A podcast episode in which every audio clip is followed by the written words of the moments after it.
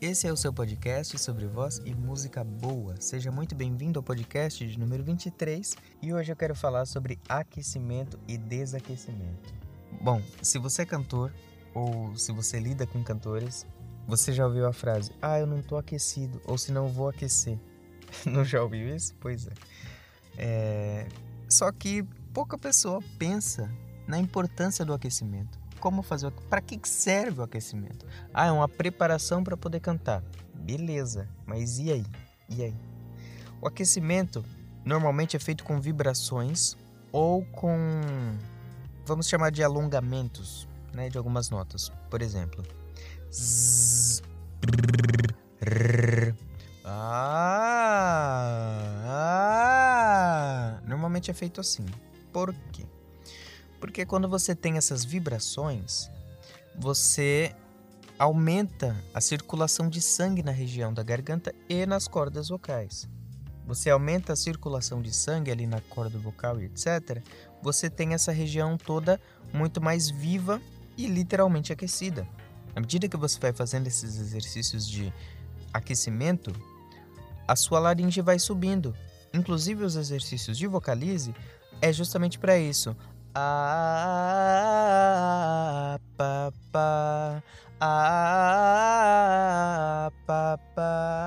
Ah. Não vai subindo, subindo, subindo, subindo, subindo, subindo?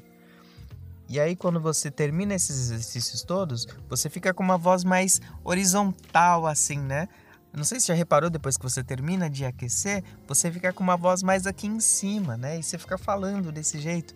E aí você vai ter um preparo muito melhor para cantar. Depois desses exercícios todos, eu não estou aquecido. Acabei de falar dessa frase. Eu não estou aquecido, mas quando você termina de cantar, a sua voz fica mais para cima, né? Fica mais aqui. Você consegue cantar com mais projeção e você consegue cantar as notas mais na cara.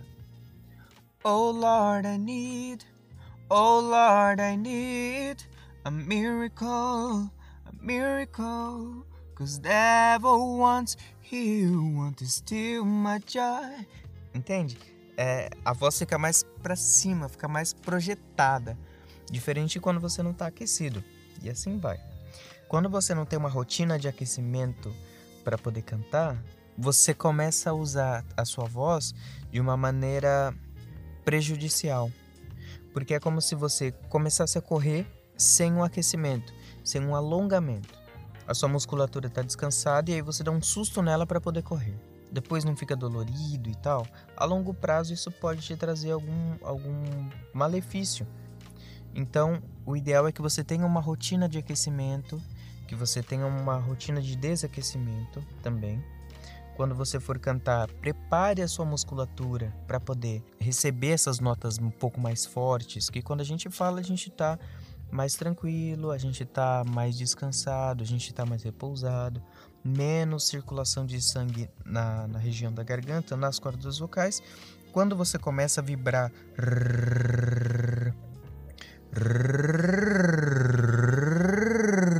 e esticar essa, essa musculatura para poder cantar, aí já começa a ficar melhor preparado. Quando você estica as pernas, quando você aquece as pernas para poder correr, a coisa muda. Você tem um desempenho melhor. Só que, além de você ter um desempenho melhor no canto, quando você se aquece, você previne sobre alguns problemas também. E isso, isso também envolve o desaquecimento.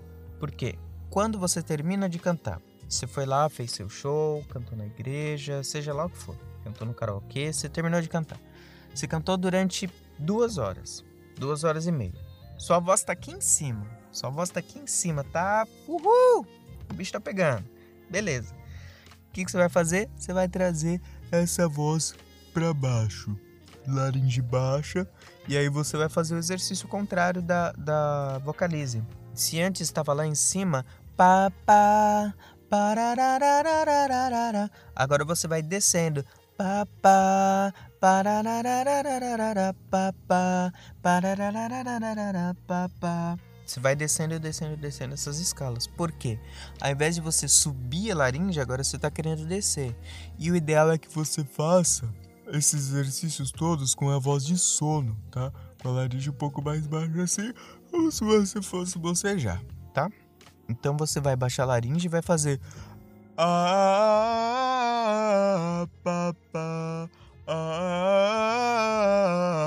Você vai baixando a laringe e vai fazendo os exercícios para baixar a laringe, tá? Outro exercício que você pode fazer é um hum, hum, um boca que usa com, com, com essa voz de sono que eu falei. Hum, hum. E aí você vai baixando, baixando, baixando e depois você vai falando baixinho para não forçar a, a voz. Depois do desaquecimento, sua voz volta para a região de fala, ou seja, uma voz mais vertical. Se antes a sua voz estava mais horizontal aqui em cima, agora ela está mais vertical e um pouco mais assim, não muito exagerado assim, mas ela tá, ela tá de uma forma mais vertical para você voltar a falar. E isso precisa ser um, uma rotina. Seja quando você for fazer os seus exercícios de melisma, seus exercícios de ressonância, de qualquer outra coisa, faça tenha um ritmo de aquecimento antes dos exercícios, tenha um ritmo de, de aquecimento antes da sua, das suas cantorias e tenha também uma rotina de desaquecimento depois das suas cantorias e depois dos seus exercícios, porque senão você fica com a voz em regiões diferentes. Você fica com uma voz de fala na hora de cantar ou você fica com uma voz de cantar na hora de falar. Então, aprenda a colocar a sua voz no lugar e a organizar todas essas coisas, tá? Espero ter ajudado você em alguma coisa. Espero ter ajudado você com esse podcast. Espero ter esclarecido algumas coisas. Se você quiser me sugerir algum tema, conversa comigo lá no, no Instagram, @edbrowncantor, ou mande mensagem no Instagram também da, do podcast, podcast sobre voz e música boa, ou no Facebook, podcast sobre voz e música boa. Muitíssimo obrigado e até o próximo podcast. Um forte abraço.